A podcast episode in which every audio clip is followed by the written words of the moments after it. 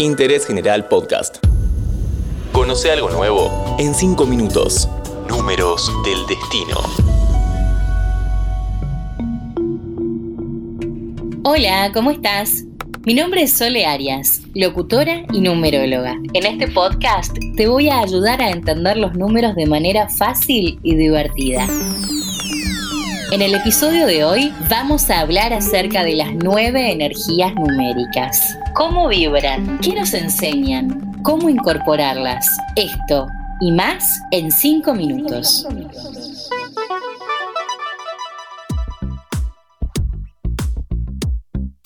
Para saber qué número sos, tenés que sumar toda tu fecha de nacimiento y llevarla a un solo dígito. Si por ejemplo la suma te da 10, 56 o 77, tenés que reducirla para que te quede un solo número. Es decir, que si te da 10, tu número va a ser el 1. Si te da 56, el 2, porque 5 más 6 nos da 11 y 1 más 1 nos da 2. Y si te da 77, va a ser el 5, porque 7 y 7 da 14 y 1 más 4, 5. ¿Listo? Empezamos.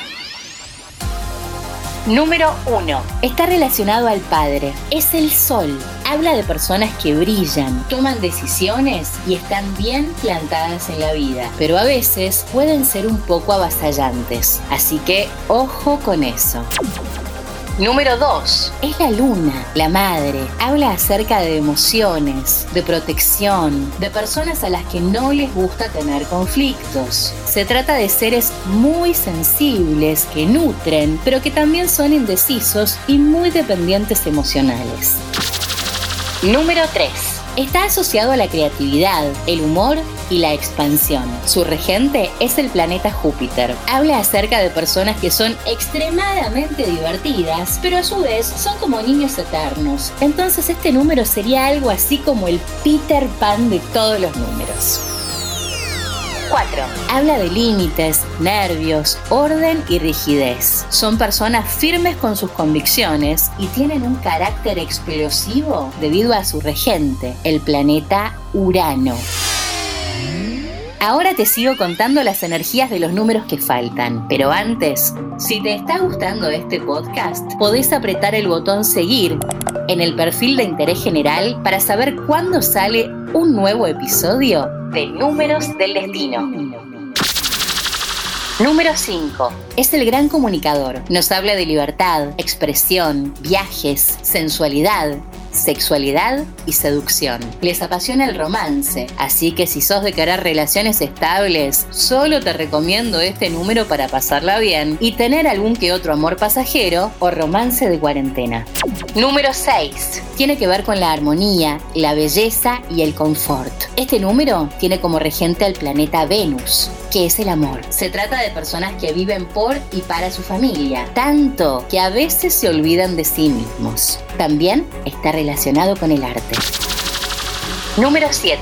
Está regido por Neptuno, dios de los mares y el agua. Habla de personas hipersensibles, a las que a veces les cuesta ver la realidad. Se trata de seres espirituales y místicos que buscan respuestas, adoran la música y odian el ruido.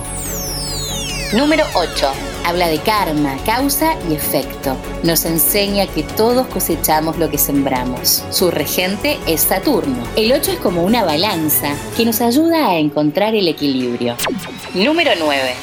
Tiene todas las energías incorporadas de los demás dígitos. Habla de finales, crecimiento, servicio y evolución.